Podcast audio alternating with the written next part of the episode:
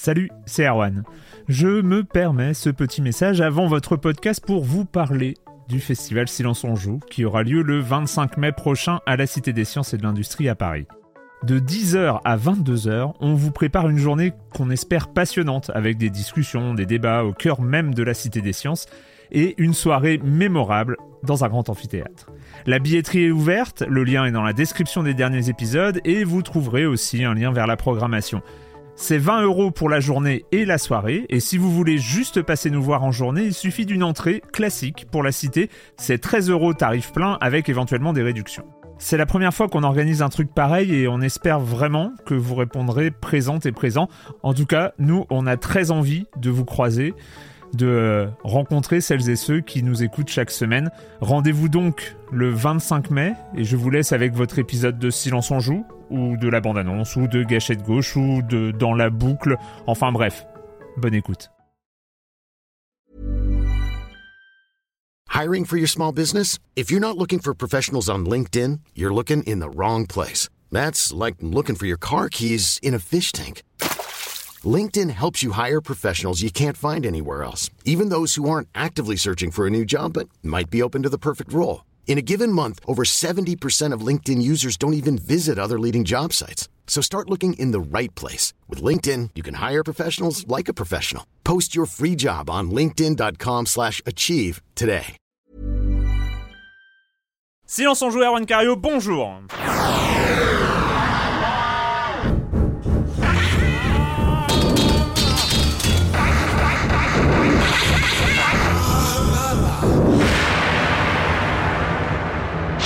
Au programme cette semaine, on va parler de The Last of Us, la dernière production de Naughty Dog, euh, peut-être le plus grand jeu de cette fin de génération. Bon, il y a GTA 5 qui arrive après, hein, donc euh, il y, a, y, a, quand même, euh, il y a quand même du lourd derrière. Mais bon, The Last of Us et on va parler aussi de State of Decay, le jeu qui cartonne sur le Xbox Live Arcade malgré malgré quelques critiques un petit peu assassines à droite et à gauche. Enfin, on en parlera surtout avec Patrick, mine de rien, un monde ouvert, zombie, tout ça. Il y a quelques mots clés quelques mots-clés euh, assez, assez sympathiques. Mais je commence en accueillant trois de mes chroniqueurs favoris. Clément Apap de Sens Critique. Bonjour Clément. Bonjour. Patrick Elio de hitphone.fr. Bonjour Patrick. Bonjour Erwan. Et, et Joël, mais oui, non, mais je sais, la semaine dernière, j'ai dit mon, mon chroniqueur favori, c'est ma langue à fourcher, je suis désolé. Euh. Non, mais c'est pas grave. C'est un lapsus, c'est un lapsus. Sur le coup, ça faisait bizarre. Après, on passe à autre chose et tu vois, on est encore là cette semaine, donc finalement, ça, ça passe. Et Joël Métro de 20 minutes. Bonjour Joël. Bonjour. On commence avec toi, Clément, euh, avec euh, l'Oculus Rift que tu as reçu déjà. Que j'ai reçu. Alors c'est une version. Alors l'Oculus Rift, c'est quoi déjà? C'est une espèce de, de, casque virtuel, de, de réalité virtuelle euh, qu'on branche à son PC ou à son Mac aujourd'hui. on le met sur ses yeux et après, en fait, en bougeant la tête dans les jeux, ça bouge de manière instantanée et fluide. Donc moi, j'ai reçu le. Il avait été financé. Ça avait été lancé sur Kickstarter. Il avait levé plus de 2 millions de dollars à l'époque, ce qui était un, un, très beau succès. Moi, je l'ai reçu tout juste euh, là, euh, la semaine dernière. C'est assez impressionnant comme, euh, comme système. C'est en HD pour l'instant, donc c'est en HD ready. En HD ready, c'est du, enfin, 720p. C'est voilà, 620p, un peu plus, c'est du 1280 x 800. Là, le 3, ils ont montré une, une version 1080p pour qui va arriver normalement la version publique qui va arriver un peu plus tard. Et ce qui est intéressant, c'est que là, tout récemment, hier ou avant-hier, ils ont annoncé avoir levé 16 millions de dollars auprès d'investisseurs. Et pour moi, c'était le point d'achoppement pour que cette technologie euh, passe un cap, c'est-à-dire qu'il fallait qu'il fallait qu'il alors ça marche, hein, ça marche, c'est fonctionnel, euh, tout va bien, mais il fallait qu'ils aient peut-être plus de moyens pour euh, pour pour devenir un un acteur de premier plan en fait et pour pouvoir, j'espère, s'interfacer non pas seulement au PC, mais aussi euh, au futur Xbox One euh, que tout le monde a boycotté et PS4. Mais euh, non, mais on sent, on sent vraiment. moi, pour moi, c'est c'est c'est vraiment tout personnel comme sens, comme comme sensation, mais pour moi, c'est le prochain, la prochaine étape dans le jeu vidéo et peut-être au-delà du jeu vidéo, mais c'est vraiment la prochaine étape qui va changer la manière de jouer plus que la 3D relief, plus que le qui a pas changé grand chose ça pour plus, plus, plus que le touchscreen qui a apporté des trucs aussi dans, dans le jeu. Mais là vraiment, puis on sent qu'on peut aller aussi vers d'autres autre type d'univers. Après, après, tu avais euh, à l'époque, hein, on en avait déjà parlé de l'Oculus Rift, mais tu avais émis euh, quelques réserves quand même, notamment sur euh, l'isolement, le fait de finalement se retrouver à jouer tout seul et pas faire profiter, pas jouer avec avec ses camarades devant le même écran et tout ça. Enfin, c'est Oui, c'est vrai. bah, dans la pratique, t'es tout seul, donc je t'as pas d'amis, donc. Non, moi j'y joue à Team Fortress 2. Alors pour l'instant, effectivement, il n'y a pas beaucoup de jeux qui sont qui sont compatibles dans le commerce, etc. Mais il y en a de plus en plus qui vont arriver. Et on sent quand on regarde tous les jeux en développement, bah, déjà le moteur, euh, le prochain moteur Unreal euh, sera compatible en natif. Donc Hmm. il y a, y a de- on sent que ça va vraiment. Puis c'est pas si cher, c'est que moi j'ai payé un modèle de développement, donc pour les développeurs 300 dollars. Ce qui, ce qui, ce qui est de l'argent, mais Ouais. c'est, Oui, c'est, c'est- c'est c'est le prix d'une Virtual Boy d'occasion. de bonne- voilà, en mais bon c'est, c'est, c'est, c'est pas non plus. euh, Est-ce qu'un émulateur Virtual Boy euh, est prévu? Parce que ça Ah, serait vraiment suis- la je grande suis- classe d'avoir de retrouver ces jeux Virtual je Boy dessus Je suis persuadé que ça en existera. 1080p et tout ça, ça serait, ça serait énorme. Non, non, mais c'est vraiment. Et ça fonctionne bien alors dans, ça dans fonctionne les yeux. très bien parce que c'est, c'est, ça bouge de manière euh, instantanée. Mais euh, et- je vous ferai essayer avec plaisir. Les gens qui portent des lunettes, ils peuvent y jouer quand même. Est-ce qu'il y a des, modèles prévus avec des, je sais pas, des lentilles de contact Comme tu le euh, sais, je, je, je porte des lunettes. Bah oui, c'est pour ça que je te Euh, demande. Alors en fait, euh, oui, on peut, on peut, on peut tourner la, la profondeur en fait euh, des écrans euh, sur les côtés, donc pour que ce soit proche de tes lunettes. Et si tu veux pas porter tes lunettes, si parce que tu vois, les écrans sont très près de tes yeux. Ouais. En fait, ils sont fournis. euh, je sais pas si ce sera, le cas dans le modèle définitif, mais dans ce modèle-là, ils sont fournis avec euh, deux autres paires en plus de de, de, de verres qui peuvent cor- te corriger ta vision si tu as du mal à voir de près. Voilà. Mais je comprends pas pourquoi tu parles d'isolement, parce qu'après tout, enfin, plusieurs, si plusieurs personnes mettent ces, euh, mettent ces Oculus Rift, il, il est où l'isolement? Mais les gens ne se voient Bah plus. l'isolement si tu vois pas tu, ne vois pas sourire quand tu vannes tu vois pas la gueule euh, la gueule qui tire parce qu'il est Eh. dégoûté t'as t'as t'as tout ce côté là Quand- bah, quand Et, et moi j'ai une question pour, pour être vraiment hype plus plus plus. Est-ce qu'ils sont compatibles avec les Google Glass? Non, c'est je pense je, je pense que ça pourrait être compatible. Je pense que ça pourrait être compatible. Mais à différence c'est intéressant ce que tu dis parce que les Google Glass qui sont que sur un côté. Et ce qui est marrant c'est quand on met les Oculus euh, on comprend qu'en fait l'écran est divisé en deux. C'est à dire que si on ferme l'œil gauche on n'a plus la partie gauche de l'écran. D'accord. c'est pas le même œil qui voit tout l'écran. Je sais pas si tu Ouais, vois ce que ouais, je veux dire. oui, c'est oui. divisé c'est divisé en deux. Donc euh, la Google Glass verrait que la partie droite du coup Ah. donc ça serait un peu Mais en revanche, pour le vendre, il faut vraiment qu'il change de nom, parce que Oculus Rift, Non, ça, ça, fait un petit peu peur. Ça s'appelle. Oculus, ça s'appelle Oculus. Mhm. Patrick. euh, Ouais, ouais. Alors, euh, une citation, moi, que j'ai trouvé assez intéressante cette semaine, euh, qui est sortie sur le site euh, polygone.com. Une citation d'un directeur de studio de chez Ubisoft qui s'appelle Nicolas Rioux, euh, qui donc travaille chez Ubisoft euh, Québec, et euh, qui, qui a, je pense, bien résumé l'une des grosses tendances qu'on a vues sur le, le 3 qui vient de se, de se passer. Euh, puisqu'il nous parle du fait que aujourd'hui Ubisoft va beaucoup travailler, beaucoup se concentrer sur cette nouvelle génération de consoles autour du concept de monde ouvert. C'est vrai qu'on a vu que c'était très très présent sur le 3, que c'était vraiment une des choses qui allait être apportée par cette nouvelle génération de machines et de cette puissance supérieure, c'est des mondes ouverts, plus forcément des, des, des jeux en corridor. Et c'est justement ce que dit euh, Nicolas Rioux en disant que, que tous les jeux sur lesquels euh, il travaille actuellement sont tous basés sur ce concept d'open world, euh, qu'ils veulent justement sortir les joueurs du, du côté euh, linéaire, euh, très directif qu'on avait beaucoup sur cette génération finalement. Euh, comme il le dit dans, donc dans cette interview, cette petite interview, c'est vrai que c'est ce qui ressortait vraiment des, des conférences de Sony et Microsoft, euh, que c'est vraiment ce qui va définir les nouvelles machines et que les joueurs attendent vraiment cette, euh, cette une certaine liberté pour explorer et trouver et, et créer leurs propres aventures au sein des jeux. Je trouve que c'est assez Mais intéressant et que euh, donc c'est ce qu'il dit, c'est qu'ils travaillent là-dessus depuis deux ou trois ans déjà sur les nouveaux jeux qui vont arriver là déjà dès la fin d'année. hein, Il y a Watch Dogs, Watch qui, Dogs. il y a, Watch Dogs, The il y a chez Ubisoft, hein, The il y a The Division. The Crew aussi qui est sur un- une ville, enfin sur une, les États-Unis ouverts visiblement. On aura une carte complètement ouverte. Mais il n'y a pas uniquement chez Ubisoft. hein, on a vu sur euh, Metal Gear Solid 5. Moi, c'est un peu une série sur laquelle j'avais un peu décroché depuis un moment.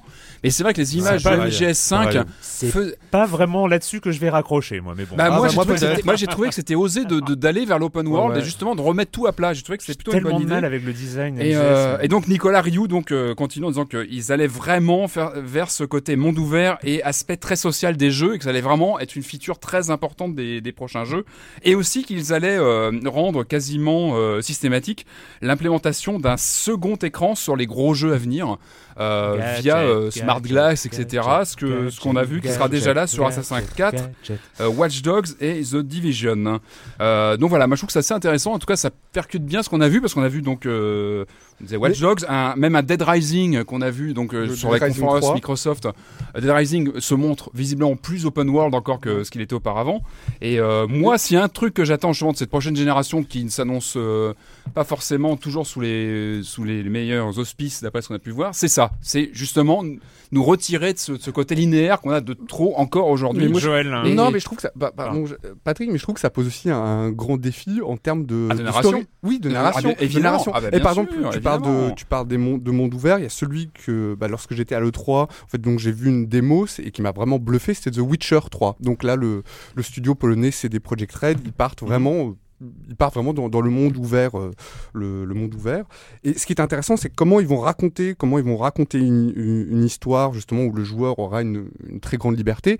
Et l'un des, euh, l'un des, euh, l'un des patrons du, du studio disait, bah, nous, l'histoire principale, c'est quand même le plus important et ça tiendra une quarantaine, voire une cinquantaine d'heures de jeu, quoi. C'est-à-dire euh, Mm. sur, Ouais. euh, Mm. sur ce monde ouvert. Donc, C'est un Witcher, pense que quoi. Ouais, c'est riche. c'est- je pense- il y aura vraiment un défi sur comment tu accroches le joueur dans ce, dans ces mondes. Oui, bah, non, aujourd'hui- ceci dit, ceci dit, il faut, faut pas arrêter. Il faut, enfin, je suis d'accord avec vous, mais c'est pas, c'est pas une nouveauté. Euh, Il y a déjà des mondes ouverts dans lesquels on arrive à Non, raconter mais des histoires. euh, je c'était pense pas, que euh, je pense bah, qu'il y avait une, il y avait une vraie prenons euh, les GTA par exemple. euh, non, mais ne serait-ce Skyrim, que, quoi. Skyrim- non, mais dans Skyrim, l'histoire euh, principale était relativement, relativement courte en fait. Mais parce que c'était faible, mais c'était parce que eux, voilà, avaient pas mis. Aujourd'hui, euh, je pense qu'aujourd'hui, on a vraiment deux tendances qui, qui cohabitent aujourd'hui. On a des jeux très monde ouvert qui existent, qu'on a déjà, qu'on parle régulièrement, et puis on a des jeux très cinématographiques avec des expériences très très linéaires. Certaines fonctionnent très bien, on va en parler tout à l'heure.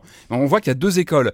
Et je pense en revanche que la nouvelle génération, si les promesses euh, sont là, on aura peut-être des mondes ouverts plus, justement, mieux, euh, mieux construits avec plus de Alors, la- choses. mais la, euh, la- la niveau difficulté, c'est de, de- de pouvoir en faire quelque chose. C'est vrai que les mondes ouverts, bon, c'est la génération de consoles, mais aujourd'hui, il y a que Rockstar qui sait vraiment en faire. Oh, il y a- il y a Euh, pas que, il y a C'est pas euh, que. Bah, après, non, après, il y, a- non. il y a Skyrim qui est euh, récemment une. euh, Assassin's Creed, est- euh, il y a des choses quand même. Assassin's. Creed n'a jamais fait dans le monde ouvert. C'est euh, c'est du monde pseudo ouvert. euh, Quand même, bah, Enfin, ça dépend, ça dépend ce qu'on entend par monde ouvert. Voilà, c'est ça. Si tu prends Ouais. entre le Ah premier, mais- entre le premier et le dernier, euh, il y a quand même un. Non, mais gros- c'est vrai, c'est vrai, il. Exactement, il y a quand même une Mais, évolution. mais, Assassin's, Creed, Assassin's Creed, par exemple, n'a jamais réussi. Si, Assassin's Creed, c'est faux. Les villes étaient, euh, c'est Ah de l'open world. Je, suis d'accord. euh, Et dans euh, le 3, tu, des missions Mais secondaires, euh, etc. Assassin's Creed n'a jamais réussi à faire une grande narration au niveau de celle de Rockstar. Euh, ça, c'est encore un, des, un des soucis d'Ubisoft au niveau, de, au niveau du, du, du, du- pas forcément du background, mais de la narration, des dialogues, de, de ce genre de choses. Et après, on a vu quand même dans cette génération de consoles des horreurs côté monde ouvert comme Mafia 2 ou comme Elle est Noire qui euh, n'ont jamais réussi à exploiter. Patrick se lève. Patrick Mais se non. lève et Il est parti, va. en fait. Patrick est parti. Patrick est Mais non, parti. mais- Avec fracas.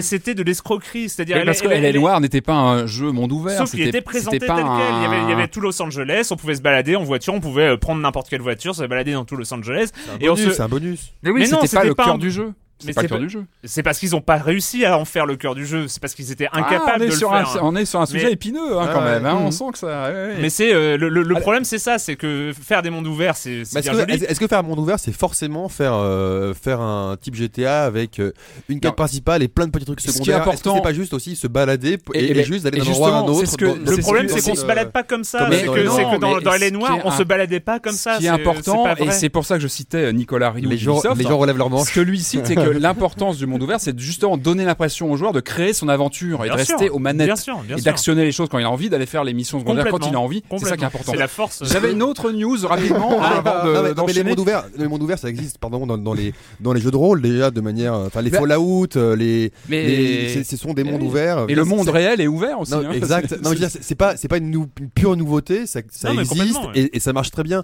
Quand tu toujours prends- facile à Quand gérer. tu prends les Fallout, euh, les, les, la trame principale est vraiment là et c'est un monde extrêmement Mhm. ouvert. On peut pas faire plus ouvert que Et puis il ça. y a des fois des euh, impressions monde ouvert juste par, par des petits effets de, de Et puis c'est- voilà, positif, narration, ça- mais ça- ça, veut dire- ça veut très, dire- très positif. Ça veut dire qu'on devra euh, faire un peu plus attention justement à tout ce qui est scénario, background, etc. Exactement, Donc c'est- positif pour le jeu vidéo. ouais. Tout à fait. On reste dans le, dans le monde ouvert.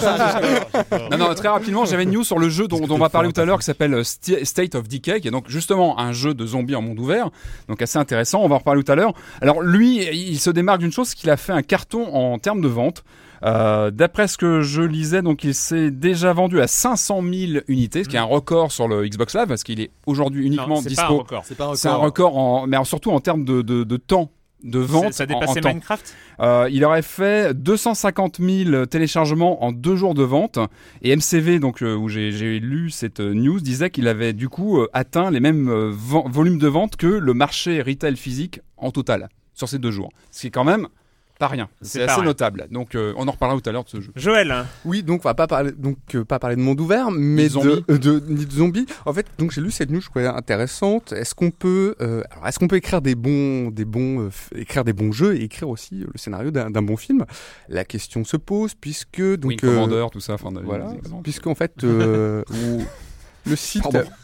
Le Non, non. site américain euh, Dead- Deadline, qui est toujours bien informé sur les, les potins euh, d'Hollywood, euh, rapporte que le créateur, que rapporte que euh, Ken Levine, qui est le patron du studio euh, Irrational Games, Irrational Games à l'origine de la série euh, Bioshock, Bioshock, en fait a été appelé pour écrire le scénario d'un film que certains peut-être d'entre vous connaissent. Il s'agit de Logan's Run ou de L'âge de cristal euh, en, en anglais, un film, un film de 1976 qui raconte l'histoire euh, de euh, dans une, une société euh, dystopique dans le futur en 2116. Une histoire On y est où- bientôt d'ailleurs. Oh, on y est bientôt, ouais, Ouais. absolument Ça approche. ou lorsqu'on atteint en fait l'âge de 30 ans, pour euh, éviter la surpopulation, eh bien, on est envoyé euh, ad patres, c'est-à-dire envoyé à, à la mort. Donc, Exilé, et ouais. voilà, c'est un, un film assez, assez bien foutu, assez kitsch quand même quand on le revoit, euh, avec Michael York dans ses premiers débuts. Et donc, euh, Ah, et, et donc, et donc ouais. Ken, Ken Levine, donc plutôt doué pour les sociétés euh, dystopiques, donc s'est attelé, euh, s'attelle à la tâche. Alors, on ne sait pas s'il va trop réussir parce qu'il y a déjà une dizaine de scénaristes qui se sont penchés dessus, dont Brian Singer. Mais voilà, bah, on lui souhaite bonne Alors, chance. Il va peut-être réussir à faire un truc correct. Très intéressant, mais ouais, c'est vrai que je- j'ai surtout des, des souvenirs. Alors, le film est un peu daté, ça, quand je l'ai revu il y a pas très longtemps. Bon, il est très, euh, très années 70.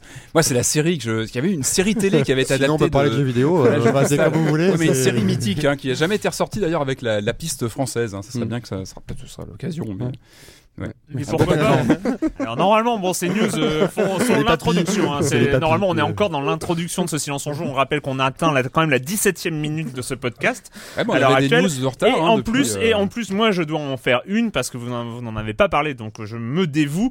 Euh, des grosses rumeurs, euh, mais qui sont alors quand même à plus qu'à l'état de rumeur, c'est euh, l'arrivée du prêt sur Steam. Euh, donc ça, ce serait vraiment une grosse révolution. C'est-à-dire qu'on pourrait euh, prêter des jeux de salut de tech euh, pendant qu'on les prête, on pourrait plus y jouer, mais en tout cas, ce serait assez libre d'après les premières pistes. En fait, c'est des gens qui euh, se sont accès, à- à- qui ont accédé à des versions euh, en avance hein, de des, des, des prochaines versions de des bêtas de, de prochaines versions de Steam et qui ont regardé le code source euh, des pages et qui ont vu qu'il y aurait quand même des choses concernant euh, euh, des tags concernant le un jeu Ça prêté chouette, ouais, et euh, voilà et où en fait si tu prêtes un jeu et que tu as envie d'y jouer, tu peux envoyer un signal à la personne à qui tu l'as prêté euh, eh oh euh, il oh, temps- vas-y, rends-le-moi. déconnecte-toi, euh, j'ai envie de j'ai envie Lâche, jouer lâche le jeu. lâche le jeu. Enfin voilà, il y a donc ça peut, ça pourrait être vraiment vraiment sympa. Donc bon plan. On va voir comment ça va être implémenté plus sérieusement. Et ça rappelle aussi le prêt qui est en train de se mettre en place. Enfin en tout cas. Où ils expliquent qu'il sera po- possible de, de prêter des, des jeux achetés sur Xbox One aussi. C'est c'est- c'est des, des choses. Alors ce serait Ah. limité, hein, euh, euh, limité. Il faudra qu'on soit amis avec depuis plus de 30 Ouais. jours euh, avec les gens, mais tout ça. Mais a priori, il y a quand même, il y aura quand même un système de prêt qui pourrait être aussi intéressant sur euh, sur Xbox One. Bref, le com des com, on y est en 19 minutes de podcast, on arrive au com des com, de J'ai rien. même pas parlé du Kickstarter Cinema, Cinemaware qui revenait. Hein, donc, euh, C'est vrai Ouais. Oh J'en parle pas. hein, mais Non, mais la semaine prochaine. Il y en a un Il autre va- qui arrive. Il va échouer encore, non? Bah, on verra. On verra. Et tu n'en as pas parlé, c'est formidable. Euh, comme des coms de la semaine pro- de la semaine dernière, de la semaine prochaine pas encore. Euh, Stonga 9, euh, donc c'est évidemment un Xbox One, PS4. Euh, je rejoins la plupart des postes concernant le choix euh, éventuel entre la PS4 et la Xbox One. Pourtant, mon choix a priori se portait clairement sur la future Xbox, et ceci pour une seule raison l'ergonomie de la manette. Le stick analogique gauche centré sur la PlayStation est selon moi une hérésie. Une fois habitué à la manette Xbox, impossible de revenir en arrière sans frustration. La connexion obligatoire n'est pas un choix euh, qui me contrarie. Il faut pas se leurrer, même sur PC, la plupart des titres achetés auxquels euh, je joue nécessitent une connexion Internet. Euh, par contre, là où Sony fait pencher la balance de son côté, c'est les 100 euros d'écart et le prêt de jeu sans entrave. Là, ça pique. À voir si les exclus PS4 valent le coup de craquer ou si disposer d'un PC reste le top. PlayStation. Spy Party me donne bien envie. Par contre, ça a l'air vraiment plus tendu de jouer es- plus espion qu'en sniper. Quelqu'un peut commenter l'équilibre du gameplay. On peut commenter parce qu'on y avait joué avec euh, Clément. Ça a l'air plus difficile de jouer espion, mais finalement c'est très très équilibré parce qu'en fait le sniper sur, est sur la, sur la carte équilibrée sur laquelle on avait joué. C'est Ouais. parce que la carte joue, euh, joue beaucoup sur l'équilibre. Et faut pas oublier que le sniper a- doit faire face à un overflow d'informations aussi. Il a 15 persos à regarder en temps en même temps. Ouais. Et donc c'est assez difficile de repérer un Et espion. depuis de moi j'ai joué avec des inconnus et c'est en fait a- c'est cool aussi. D'accord. C'est bien aussi. Ah, il faut que, il faut que Ah je ouais. revienne. Euh, le tyran qui euh, parle, le problème de la connexion toutes les 24 heures, ce n'est pas tant le fait de pouvoir disposer d'un accès Internet que la relation de servitude qui se crée de facto avec Microsoft. Des problèmes de serveur, impossible de jouer, fermeture des infrastructures en fin de vie de la Xbox One, merci de mettre votre console à la poubelle. Euh, si ce n'est pas l'expression ultime de l'obsolescence programmée, sans parler des questions de vie privée, même si je suis bien d'accord sur le fait qu'il est cocasse de s'offusquer d'une telle chose quand bon nombre de personnes se baladent avec un téléphone Google ou Apple doté d'un GPS et d'une caméra dans sa poche, l'hostilité ambiante n'en reste pas moins légitime tant Microsoft s'est déjà illustré sur le respect de la vie privée, a fortiori quand la dite caméra fait grimper la facture à 499 euros. Et le problème qu'il y avait aussi sur la connexion, euh, euh, l'obligation de se connecter toutes les 24 heures, c'est que nous on le voyait pas, mais c'est sur les bases américaines militaires. C'est qu'en fait la Xbox, euh, la Xbox ne pourra plus être utilisée sur les bases américaines militaires, ce qui, est- un vrai problème parce que c'était la, pour, pour, pour les forces armées puisque c'était le, le, le, le divertissement euh, principal. Et Et, donc puis, euh, et puis le web globalement aux États-Unis Ouais. est pas top partout. Ah enfin, euh, voilà, on sait qu'il y a Aussi, ouais. plein de plein de villes où c'est compliqué. Ouais. Je sais pas quelle quantité d'informations passera d'ailleurs sur ces connexions de 24 heures. On n'a pas d'idée de ça. Est-ce que c'est une connexion lourde? Ça, On n'a pas d'infos. Bon, Non. voilà, ben, c'est voilà, vrai. voilà.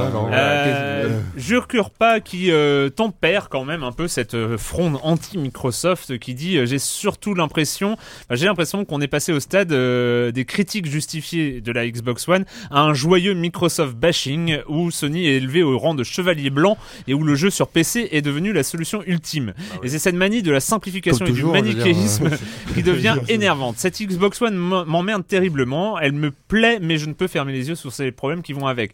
Les choix de Microsoft sont effectivement une énigme, alors qu'ils avaient toutes les cartes en main pour s'imposer sur cette génération. À côté, cette PlayStation 4 m'attire uniquement comme choix par défaut. Disons qu'elle fait le boulot, et mais sans supplément d'âme pour l'instant. Ayant beau être critique vis-à-vis de Steam, si une Steambox voyait le jour, j'étudierais simple, euh, enfin la proposition avec attention. Le plus drôle, c'est qu'actuellement, ce qui me fait envie, c'est une PS3 pour jouer à toutes les exclus Sony, Last of Us, Uncharted, Little Big Planet, Dust 514. Voilà, c'était euh, le com des coms de la semaine dernière. Passons un peu tard, mais bon, c'est- on, on va y arriver à The Last of Us. I need something smuggled out of the city. It's just cargo, Joel. I just want some simple gear enough to set me on my way. I reckon it's got something to do with that girl. It's got everything to do with that little girl. It can't be any worse than in here. Can it? We're shitty people, Joel. It's been that way for a long time. No, we are survivors. This is our chance. It is over, Tess! What are you so afraid of? You're treading on some mighty thin ice here. What do we do? You make every shot count.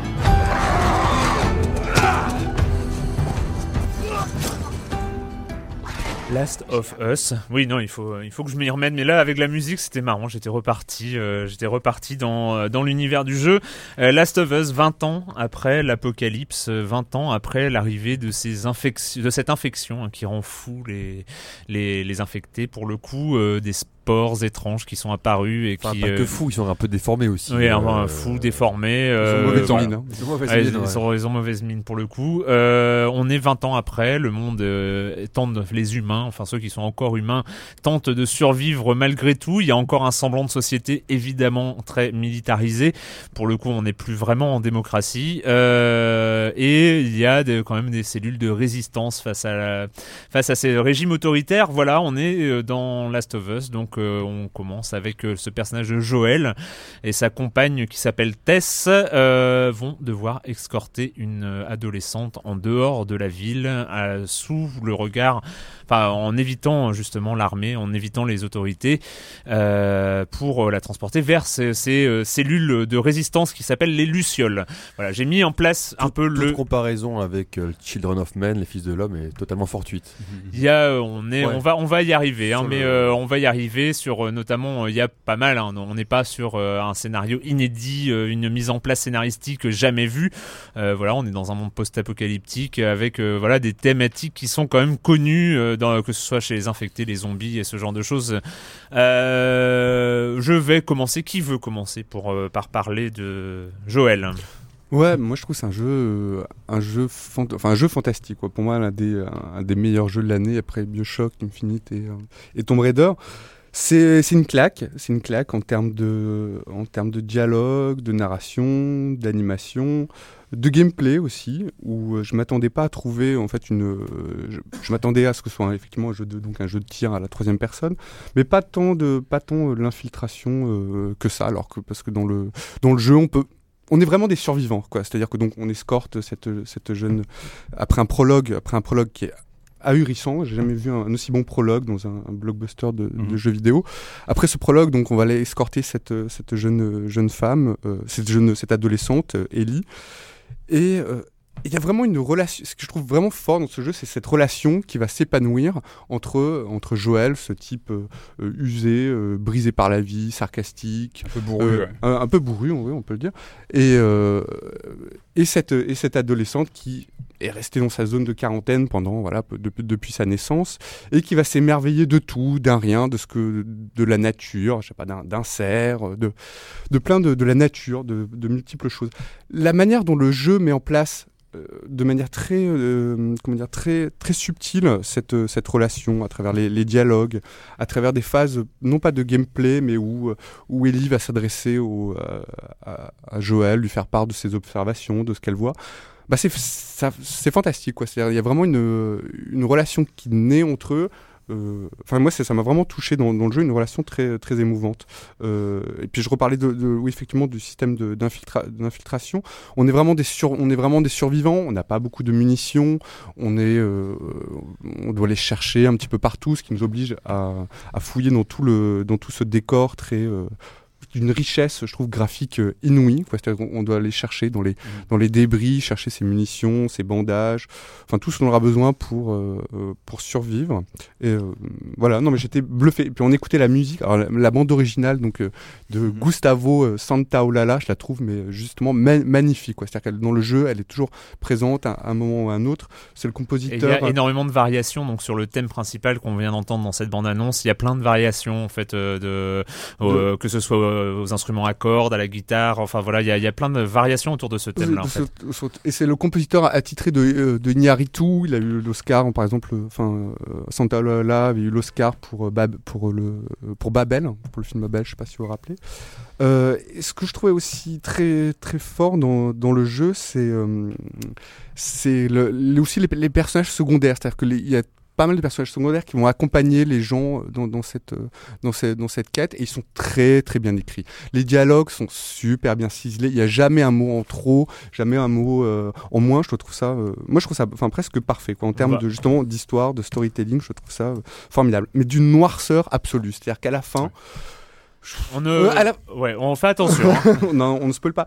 À la fin, je trouvais que c'était un peu, euh, enfin, je suis vraiment ravi de l'avoir terminé, mais en même temps content quoi. C'est une atmosphère vraiment très très lourde. Alors tu parlais de euh, Clément de, de- des fils de, de fils de l'homme. Moi j'ai plus pensé à la route, à la aussi, route ouais, de, ouais, Co- de- de les Co- deux. Mac- Ouais, ouais. euh, euh, McCarthy. McCarthy, avec aussi parce qu'en fait, on, au cours du jeu, on va pas seulement, on va découvrir un peu comment ce monde s'est agencé après cette, après cette infection, euh, après cette infection. Bah, ce monde, il est pas, c'est pas un monde manichéen. C'est-à-dire qu'on va se retrouver face à des, euh, à d'autres survivants, certains qui sont euh, qui sont plutôt euh, voilà qui sont plutôt sympathiques d'autres un petit peu moins des communautés un peu fermées sur elles-mêmes d'autres prêtes à accueillir Joël Joël et Ellie tout au long du jeu on Tu a t'es vachement vraiment identifié, quoi j'imagine. Hein Tu t'es vachement identifié. Merci Patrick. Merci. Et non, je trouve ça très, voilà, je trouve ça euh, très fort. Alors tu es allé un peu plus loin que tes premières impressions, mais euh, oui, oui, oui, voilà. ouais. mais on n'a pas voulu Mais on t'interrompre. t'a écouté sagement. Euh, Clément, Eh ben, je suis. en- C'est marrant, c'est que je suis d'accord. euh, Enfin, je suis d'accord avec, euh, avec Joël, mais moi j'ai quelques, quelques réserves. En fait, sur le papier, c'est un jeu qui me parle beaucoup. Euh, sur le papier, moi j'adore les jeux de, de survie. J'adore le. Pas d'horreur survie, mais de, survie. J'adore euh, ces jeux où on est. J'adore le concept aussi post-apocalyptique, où qu'est-ce que devient l'homme, comment on est dans, dans une situation où il n'y a plus vraiment d'état ou de, de, de morale, ou, etc. Après, je trouve, moi j'ai été déçu. Alors, je répète, moi j'ai joué, j'ai pas fini le jeu. Donc euh, il y a encore euh, probablement beaucoup de parties, euh, d'après ce que j'ai compris, très intéressantes auxquelles j'ai pas joué. J'ai joué une dizaine d'heures, donc c'est j'ai quand même joué. Déjà bien. C'est déjà bien. Mais euh, moi j'ai trouvé que, mais peut-être que c'est mon œil aussi de testeur de jeux vidéo, on va dire. Comment dire? En gros, j'ai vu la perfection formelle de l'exercice, mais j'ai pas été happé par le jeu pour l'instant. C'est-à-dire que euh, je jouais par section d'une heure, deux heures, mais j'étais pas genre waouh c'est génial et je me laisse emporter comme j'ai pu me laisser emporter par d'autres jeux. Là, si tu veux, même encore hier, j'avais l'impression, euh, il y avait l'enregistrement aujourd'hui et j'avais l'impression de faire mes devoirs. Je me dis il faut que j'y joue pour silence on joue. Je me suis pas dit euh, je vais y jouer parce que j'adore et je veux voir la suite.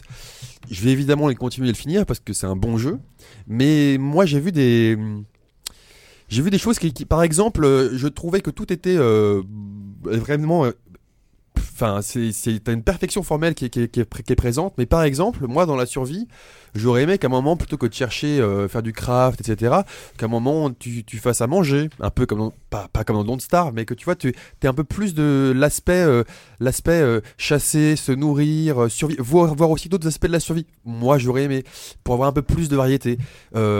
Et ce qui m'a marqué, mais pareil, par rapport à mon expérience limitée du jeu, c'est que j'avais vraiment l'impression de voir euh, une partie histoire-exploration, une partie baston contre des humains armés, une partie histoire-exploration, une partie baston contre les infectés, une partie histoire-exploration. Et ça, moi, je l'ai euh, senti quand même. J'ai peut-être pas été... t'as t'as pas et- senti une tension? Moi, je trouve qu'il y a une... Enfin, personnellement, j'ai ressenti une tension permanente quoi, au cours du jeu. C'est-à-dire que même dans les phases d'exploration, on sait jamais ce qu'il y a derrière les portes.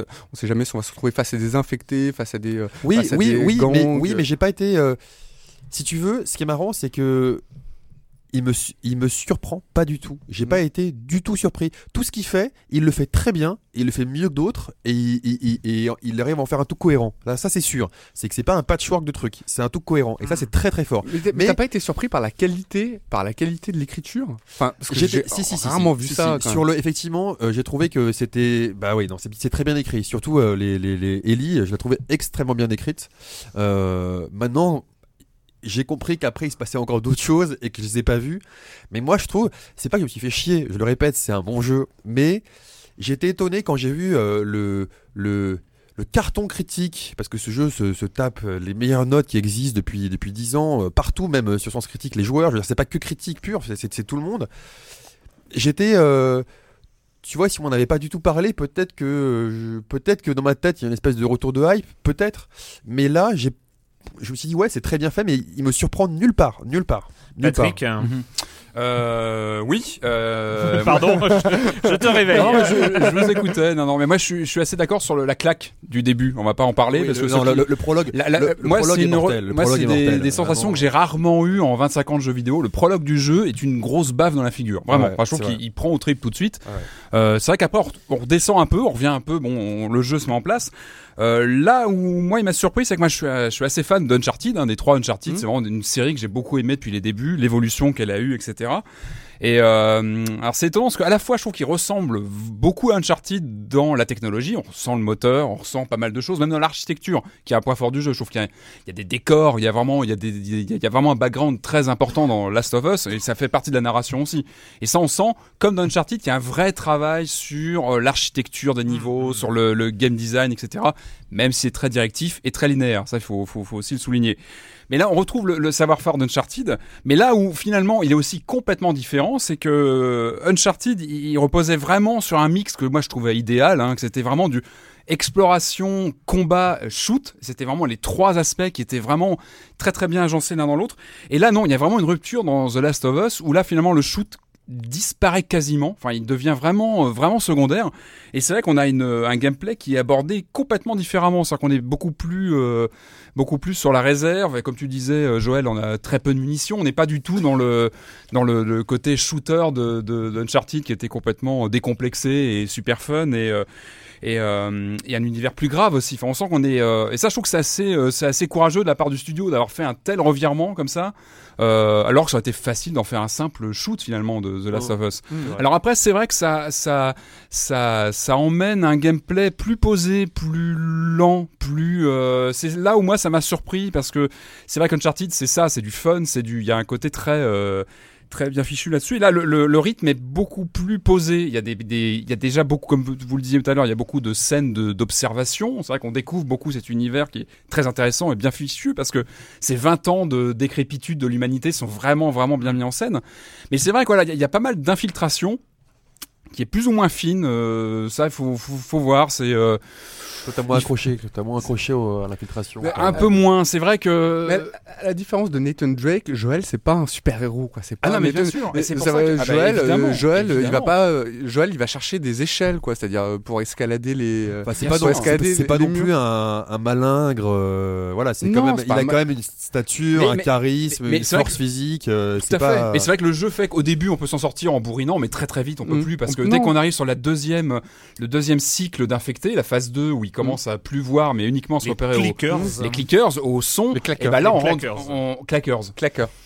Et là vraiment on rentre dans des scènes de d'infiltration où le jeu, voilà, le rythme se pose, on doit beaucoup plus. Et là il faut adhérer à ça. C'est vrai qu'il faut prendre ce parti euh, et, euh, et voilà. Je trouve que c'est une transition avec Uncharted, une vraie différence qui fait que que, que voilà le jeu se distingue à ce niveau-là. Et toi, t'as moins adhéré à la- l'aspect, euh, à l'aspect infiltration en fait. Moins C'est pas, c'est c'est pas ta cam, on va dire. C'est c'est pas, ton style de jeu. ouais. Après, encore une fois, je trouve que voilà, la, la, la, la- la puissance de, de l'univers, la finition globale fait que qu'on accroche et qu'on passe même ce côté très linéaire parce qu'il est vraiment très Ouais, linéaire. très linéaire. Et, et- et ça revient à ce que je disais tout à l'heure sur les expériences. Ou bien on est sur des mondes ouverts où on s'approprie un, un- un univers comme je- j'en parlais tout à l'heure sur State of Decay, ou alors on est vraiment aujourd'hui sur des expériences très filmiques et, et vraiment Beaucoup- très beaucoup de cinématographiques. Beaucoup de script, hein, beaucoup de script. ouais, beaucoup de mais là- là, mais bien fait, avec pas. un vrai cachet Et- et cinématographique. pour- non, mais cinéma, pour moi, en termes de narration, il est très proche aussi d'un Bioshock Infinite. C'est-à-dire que dans tout, dans tout le décor, tout ce qui, tout le décor parle, tout ce qu'on va retrouver. Comme dans Bioshock Infinite, il y avait plein d'indices qui racontaient un peu le, monde. dire, ouais, des- Voilà, qui racontaient le monde. Ouais. Là aussi, tout ce qu'on tous les, les décors parlent, enfin tous les décors parlent, Oui. que ce soit les, que ce soit des, euh, Le des tags, Le décor fait l'histoire. exactement, aussi, que ce soit des tags Des qui notes soient sur des- les murs, que ce soit des jouets, des jouets d'enfants, des beaucoup- notes à- abandonnées. Mais il y avait pas on notes découvre, on découvre, pardon. Moi, j'aurais aimé plus de notes abandonnées, j'aurais aimé plus de lecture. Ouais, mais elles sont- Mais- elles- mais- Ah, il y en a pas elles mal, sont- Elles hein. sont vraiment très utilisées. Enfin, elles, Ouais. sont, elles sont vraiment d'une part très bien écrites. C'est pas, euh, c'est pas des notes euh, qui, qui sont comme ça euh, larguées. Et en plus, euh, il y a, en fait, ce qui, est, hein. ce, qui, est vraiment sympa dans les notes écrites, bon, je, vais dire, hein, mais c'est, c'est qu'il y a des séries de notes écrites. C'est-à-dire qu'il y a chaque série qui raconte une histoire. En fait, euh, il y a une histoire qui va faire 7 ou 8 notes écrites et, euh, et on va avoir une histoire et après on va passer à une autre histoire. Enfin, c'est, il y a vraiment une belle utilisation, mais c'est plus dans ce que disait Joël, c'était le, le, le côté des sur les décors. Enfin, vraiment, euh, vu que c'est vrai qu'on est des, on, on joue pour le rôle, le rôle de survivant. Là, la, la survie prend tout son sens parce que c'est, c'est vraiment le premier but.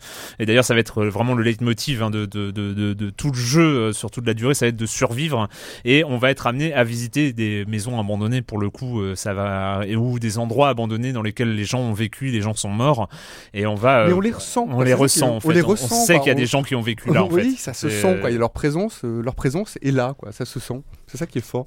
Mais moi, c'est moi, j'avoue, hein, je suis tombé euh, de toute façon euh, bah, dès les premières minutes. Alors euh, le, prologue, n'en parlons pas, mais dès les premières minutes de jeu, je suis tombé amoureux. Je savais que j'allais j'allais aller au bout. Enfin, il y avait vraiment, bah, d'une part parce que c'est vrai qu'il y a il y a cette, cette- la, forme qui est importante parce que parce qu'on sait qu'on on va pas on va pas décrocher à cause de la forme, même si pour le coup il y a un un énorme bug pour moi qui euh, concerne euh, euh, l'intelligence artificielle. Alors là, je parlerai rarement des, des côtés un peu techniques parce que c'est vrai que justement c'est un, ce type de jeu où on ne parle pas vraiment de technique.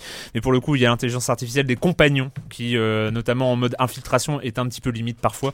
Mais bon, bref, ça c'est. Oui, ce- parce qu'il court debout à côté de toi. quand pas toi, forcément debout parce que quand on est en mode infiltration ils, le, ils le savent et ils, cherchent à se cacher mais en fait quand on fait de vu qu'il y a les clickers qui sont les, les formes un peu ultimes enfin pas ultimes mais les formes avancées d'in- d'infectés qui se repère qu'au son, il faut être très silencieux et euh, les compagnons le n'ont pas très bien compris parfois qu'il faut être silencieux et éviter de bousculer un, un zombie. euh, voilà, c'est un peu gênant. Bon, bref, c'est pas le c'est pas le plus important. C'est pas punitif dans le jeu. Enfin, non, genre, c'est pas punitif voilà, parce que c'est de- que les actions du joueur qui sont importantes. Et ça, c'est important de Euh, le dire, voilà, qu'on n'a pas l'IA d'un Ouais. coéquipier qui se fait tuer et qui plante la partie. Non, ça, ça, on l'a pas. Et ça, c'est important. Et donc voilà, moi j'ai accroché, j'ai accroché au rythme tout de suite euh, et pour la réflexion en fait de de de, de monde, c'est vrai que c'est- linéaire. En même temps, euh, les jeux non linéaires de notre à notre époque, euh, il y en a pas des masses. Euh, mais c'est la première fois sur un jeu action aventure que j'ai eu une telle impression de voyage. Pour moi, le voyage, je ce qui est le jeu qui, si on me parle de voyage, pour moi c'est Red Dead Redemption. Ouais. On a euh, vraiment l'impression de se balader, de d'aller loin, de, de visiter des contrées et tout ça. Euh, dans un jeu action aventure euh, Warcraft, cla- classique, ou World of Warcraft. Ouais, non, non, World je, je- je Vraiment, voilà, vraiment balade, sur des grands espaces.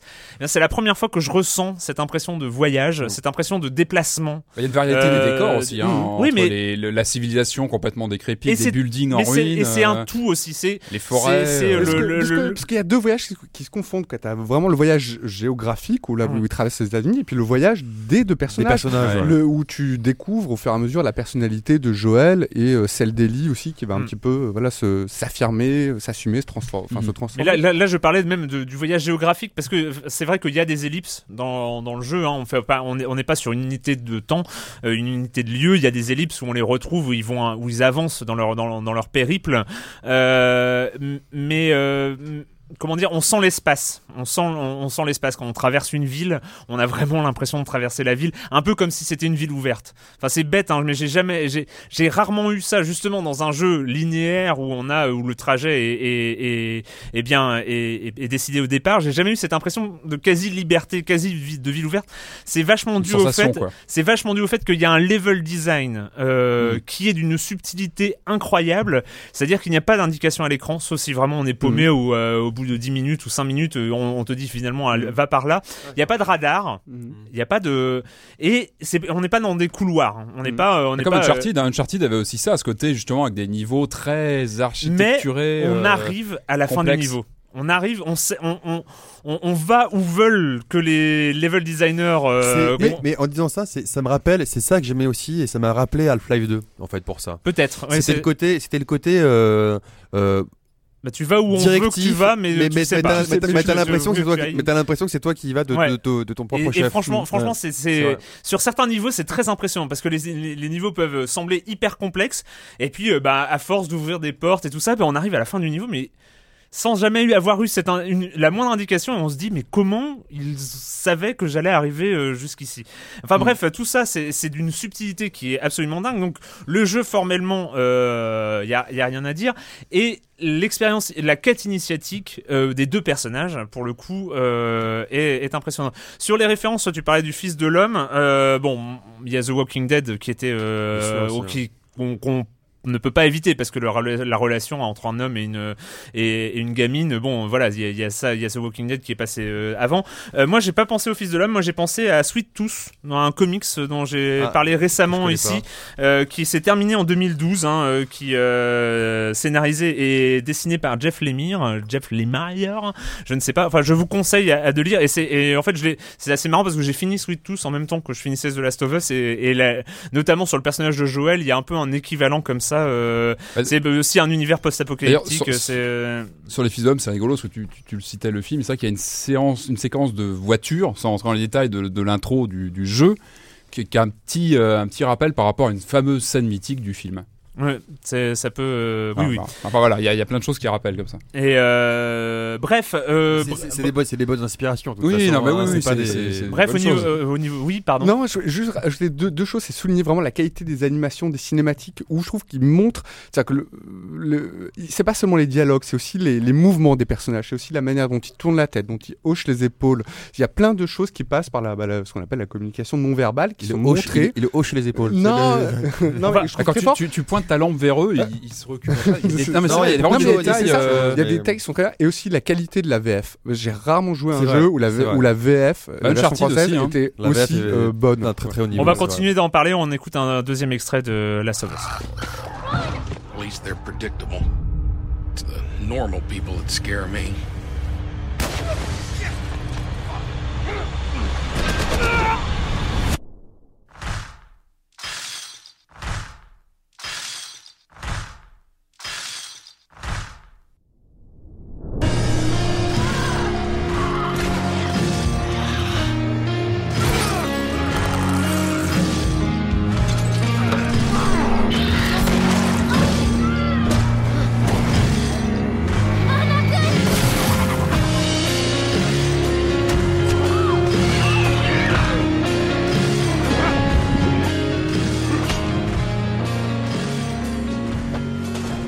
Donc Last of Us, euh, exclusivité euh, PS3, hein, euh, studio Naughty Dog de Sony.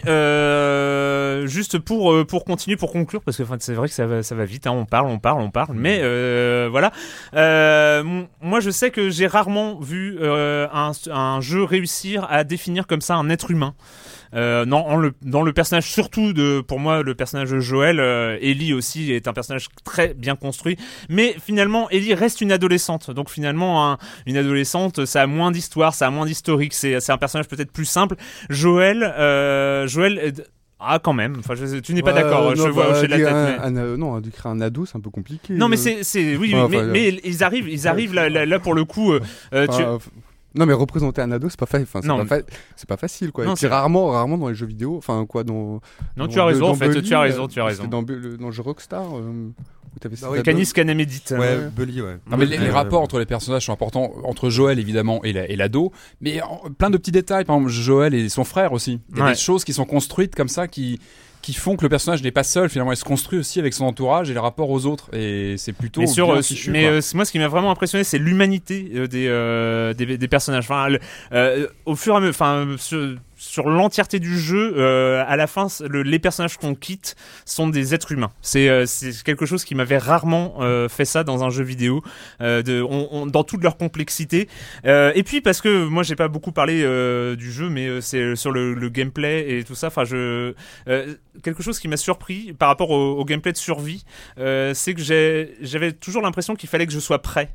Il fallait être prêt avant la prochaine, euh, avant le, prochain affrontement, avant le prochain obstacle. Et, c'est pour ça que toutes ces, phases d'exploration sont, euh, sont vraiment euh, des, phases importantes et, comme tu le disais, Joël, sous tension permanente. Enfin, c'est quelque chose qui est, qui est assez incroyable. Je sais pas, vous avez, je vais vous laisser peut-être conclure sur The Last of Us. Enfin voilà, moi j'ai, moi je fais partie hein, des gens qui euh, le mettent euh, sur un piédestal. euh, Non, moi j'aimerais, moi j'aimerais voir des, euh, des prochains blockbusters tout aussi bien écrits, quoi. C'est-à-dire pas, euh, voilà, enfin destiné. On sent qu'ils, on sent qu'ils sont destinés. C'est un blockbuster qui est destiné à un public, euh, euh, enfin adulte, vraiment, quoi. C'est-à-dire Mm. qui, Ouais, euh, noir et euh, Enfin, pas tellement la noirceur, mais vraiment des Quand même. personnages, des personnages de fiction très bien foutus, très Bah, avait- intéressants. on sent qu'il y avait une ambition euh, narrative. Enfin, Il y a ça, ouais, il y a ça à aussi. la base. J'aimerais bien que les, bah, tous le- les autres jeux, enfin les les futurs blockbusters à venir puissent un peu s'en inspirer, quoi. Pour Moi, ce qui m'a des jeux un peu. hein, Moi, ce qui a été étrange aussi par ailleurs, c'est que j'ai joué pendant le 3 et ça m'a fait très bizarre de d'essayer de m'extasier sur de la PS4 et de la Xbox One alors que je jouais au meilleur jeu. Enfin, oh, j'avais qu'une seule envie, c'est de retrouver des jeux comme The Last of Us, c'est-à-dire des jeux qui tournent bah, sur une PS3 ou sur une Xbox 360. Enfin voilà, finalement, c'était difficile pour moi de m'extasier sur des choses PS4, Ah bah, faut- Xbox One. Il faut, euh, il faut Euh, espérer que ce jeu va servir de marchepied aussi bah, pour les ouais. prochaines générations, avec encore des, des améliorations. On parlait de monde ouvert tout à l'heure. Peut-être que un jeu comme ça, avec un monde complètement vaste et à explorer, ça pourrait être euh, intéressant aussi. Enfin, Who knows? Who knows? cas, oui, Voilà, euh, The Last of Us sur euh, Play-. Pardon, sur PlayStation 3, oui, je- c'est pas, c'est pas grave. On va accueillir maintenant euh, Monsieur Fall, Monsieur Fall de TrickTrack.net. Euh, Monsieur Fall et sa chronique jeu de société. Bonjour Monsieur Fall. Bonjour mon cher Erwan, cette semaine je vous propose d'aller courir dans les couloirs d'un hôtel grâce à The Phantom Society, un jeu signé Hervé Marly et Frédéric Colombier, édité en français par Funforge. C'est un jeu pour 2 à 4 jours à partir de 8 ans pour des parties d'une vingtaine de minutes. Alors de quoi donc il est question dans The Phantom Society Eh bien c'est bien simple.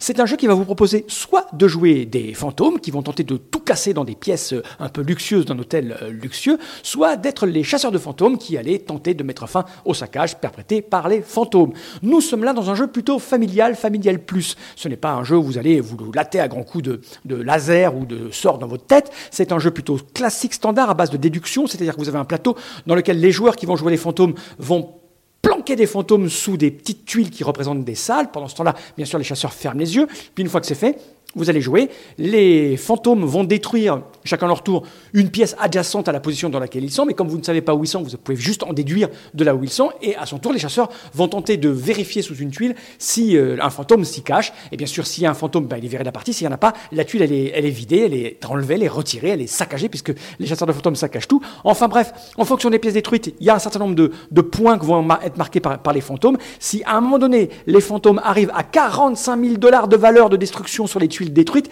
ils gagnent la partie et ils la perdent et les chasseurs la gagnent si bien sûr ils ont arrêté les quatre fantômes qui étaient répartis sur le plateau. Donc The Phantom Society est un pur jeu de déduction assez familial plus, c'est accessible pour tout le monde, mais vous pouvez vous tordre un neurone si vous essayez de jouer à la, à la suprême déduction avec les indices, essayer de faire du bluff, etc. etc. Bref, c'est un joli jeu magnifiquement illustré, c'est pour les enfants, pour la famille, pour la famille plus. Ça vient de sortir dans les boutiques, je vous rappelle c'est signé Hervé Marly et Frédéric Colombier, c'est un jeu pour 2 à 4 joueurs à partir de 8 ans pour des parties d'une vingtaine de minutes. C'est hum, chez Funforge et ça vous coûtera aux alentours de 30 ou 40 euros environ. Le matériel est super classieux et moi je vous dis, mon cher Erwan, à la semaine prochaine. À la semaine prochaine, Monsieur Fall, Monsieur Fall de l'indispensable tricktrack.net. La minute culturelle de Marmotte 19, rapidement, parce que bon, c'est vrai que non, on peut pas rapidement, mais parce que c'est une thématique, c'est une thématique Sega. Tiens, vous êtes, vous êtes partant pour une Sega. thématique Sega. Allez. enfin, c'était pas, prévu. Alors, euh, non, mais ça va. Euh, non, je n'ai rien à voir avec Julien Lepers, faut pas déconner. C'est pas non Julien plus. Lepers, Bien ça. que, C'est bien pas ça que. C'est Jean-Pierre Foucault. C'est Jean-Pierre Foucault. Ah oui, c'est pas question Ah pour un ouais. champion. ouais, c'est Oh là là, ma con- ah, bien joué, bien joué, bravo Joël. Un point, un point, pour Joël, un point. euh, parmi les jeux suivants, lesquels n'ont pas été conçus par l'équipe AM1 de chez Ah, Sega? Ah ouais. Shinobi. C'est malin. Shinobi, Star Wars Arcade, Die Hard Arcade et Sega Bass Fighting. Ça me stresse, moi, le. Il n'y a pas d'appel à un ami, il n'y a pas de. Y a non, pas de joker ouais. Tu, peux nous redonner les quatre. euh, Non, moi je sais pas parce que je confonds M1 et M2. Bah ouais, en fait. ouais. Tu peux nous en dire rapidos euh, Shinobi, Star Wars Arcade, Die Hard Arcade et Sega Bass Fighting. Fi- fishing. Phishing, ouais. Moi, je mettrais phishing. Moi, je, moi, je mettrais euh, troisième. Phishing. Phishing. Phishing, ouais. Donc c'est Louise Molière à la technique. Hein. Euh, C'est ce petit Alors, plaisir. euh, raison, Louise, réponse euh, Shinobi peut être exclu euh, si l'on considère que ce n'est pas euh, sous le nom d'AM1 mais sous le nom de Sega Development Division 3 que les développeurs de chez Sega l'ont conçu. Mais techniquement, ces quatre jeux ont été réalisés par la même équipe. Ah, c'est salaud, c'est Ah, salaud de nous faire c'est des. fourbe, hein, de commencer par une question aussi fourbe et aussi Ouais. dure. Mais en fait, c'était lesquels hein, n'ont pas été conçus. Hein, donc euh, voilà, mais bon. Ouais, ils ont tous été conçus. Tu vas les déconcentrer, ils vont pas y arriver. Louise. Déjà qu'on a du mal. Euh, quel était le premier nom de code de la Saturn alors qu'elle n'était pas en- qu'elle n'était Ah, encore qu'un projet? Alors la Mark 5, la Giga Drive, la Sega Titan ou la Naomi? Naomi. Giga Naomi. Drive. Non, Giga Na- Drive. Naomi, Naomi. Naomi c'était dans les dans les arcades. La Naomi. Giga Drive. Moi je dirais, euh, j'aurais tendance à aller comme euh, comme Patrick. Eh ben, tu as eu raison, tu as eu du nez pour le coup. Effectivement, c'est la Giga Drive et la Mark 5 était le nom de code qui ressortait euh, des, derniers, des premières rumeurs de l'existence de la Mega Drive. pour C'était beau juste après la Mega Drive, la Giga Drive, ça sonnait bien. Ouais. Ça aurait peut-être mieux marché, on sait pas. On, sait, on sait pas. Euh, Qu'a fait Ayo euh, Nakayama, le PDG de Sega, lorsqu'il découvrit les capacités techniques de la future PlayStation Euh, première réponse, il mit son service achat sur le pied de guerre pour euh, tirer les prix des composants pour pouvoir rapidement faire baisser le prix de la Saturn. Non, il a Il ajouté, démissionna, il demanda aux ingénieurs de revoir l'architecture de la Voilà. console pour plus de puissance, où il Oui. proposa une alliance à SNK. euh, Non, non, non, de troisième. troisième. Il a, il a rajouté, je crois, le, le pros. euh, Enfin, il a revu l'architecture de la bécane. Je m'aligne sur Patrick. Eh bien, effectivement, euh, il a donné un an de façon à pouvoir respecter la date de sortie, mais il fallait absolument euh, euh, booster un peu la Saturn. Le principal changement sera effectué, qui sera effectué, sera d'équiper de deux processeurs ça, oui. Hitachi au lieu d'un seul de chez NEC. Sega n'aura pas trop de mal à s'accommoder à la nouvelle architecture, la société étant habituée aux biprocesseurs. Ce sera moins le cas des éditeurs tiers qui s'arracheront les cheveux, euh, Sega n'ayant du coup pas bénéficié d'un temps suffisant pour créer un kit de développement bien fini. Euh, du coup, certains n'utiliseront par exemple qu'un seul des deux processeurs. C'est pas bien ça. Et enfin, euh, Shenmue était connu. Alors Shenmue. trois petits points. Un Ouais. A était connu sous le nom de Project Berkeley Ouais. avant de s'appeler Shenmue. B devait Oui. sortir sur Saturn à l'origine. Oui. C était le premier chapitre d'une série devant en contenir 16. C'est les- Euh, les trois. Et D a un personnage principal qui s'appelle Akira Yuki. Bon, je dirais que tout est bon, parce que Ouais, les deux premiers bon sont aussi, bons, ouais. donc je pense que bon. vu En le... fait, y a un piège, c'est que le dernier est, euh, est pas bon Oh parce là que. là, on était euh, presque. mais il y a un piège euh, tout ça, parce que le, le- le personnage principal de chez nous s'appelle Ryo Azuki, Bah oui. comme vous le saviez Bah, tous. Évidemment, oui. Mais Akira Yuki, c'est le combattant de Virtua Fighter et en fait, euh, Qui a inspiré le personnage. qui a non, c'est ça, inspiré oui, le oui, personnage. oui, oui. Et d'ailleurs, au dé- début du développement, Yu Suzuki et son équipe parlaient de Virtua Fighter RPG. Et je me rappelle qu'il y a une vidéo qui, qui, qui était commercialisée, je crois, sur une version démo d'un jeu. Il y a une vidéo sur le net qu'on a retrouvé des prototypes de Shenmue qui Mm. tournaient sur Saturn. Un Effectivement. morceau d'anthologie. euh. Et question bonus, hein, question bonus, qu'y avait-il de particulier dans un rapport financier d'Electronic Arts datant d'il y a environ un an? Alors petit A, le rapport mettait surtout en avant les jeux mobiles. Euh, petit B, le rapport mentionnait les recettes, des recettes concernant un jeu qui n'était ni développé ni édité par Electronic Arts. C, le rapport soulignait un investissement massif dans les jeux pour la Mega Drive et la Super Nintendo. Oh, Sachant que c'était il y a il quelques y a un années. an, c'est ça? Mm. Ouais, ouais. Ah ouais. Et D, le rapport listait Mirror's Edge 2 dans le résultat prévisionnel.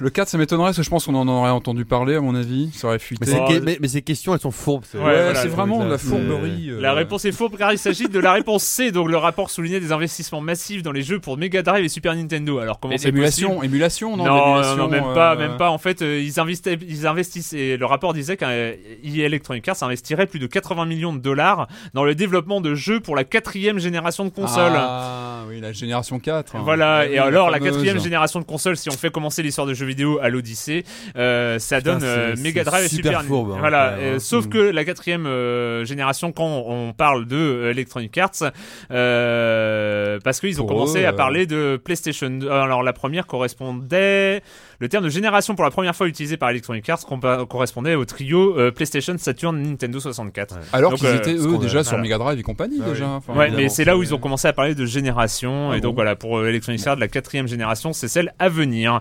Voilà, c'était fourbe. hein, ça- la dernière était, était, c'était un piège, mais c'était la question bonus de Marmotte 19. On passe aux zombies. Mhm. Dans monde ouvert, ce n'est pas euh, Dead Rising 3 qui a été annoncé, hein, mais euh, On en parlera voilà, qui- sûrement un jour, On en hein, mais- parlera sûrement un jour. Mais le euh, succès un peu inattendu sur le Xbox Live Arcade State of Decay.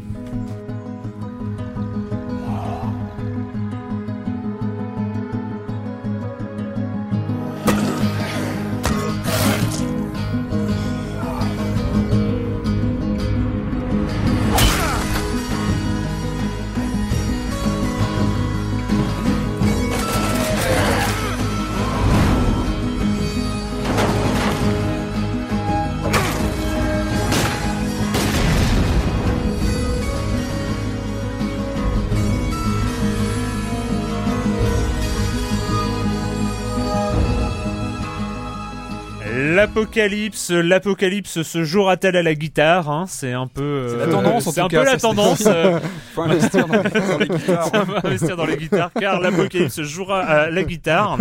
Euh, donc State of Mhm. Decay, euh, des zombies, monde ouvert, euh, survie, euh, univers ouais. persistant.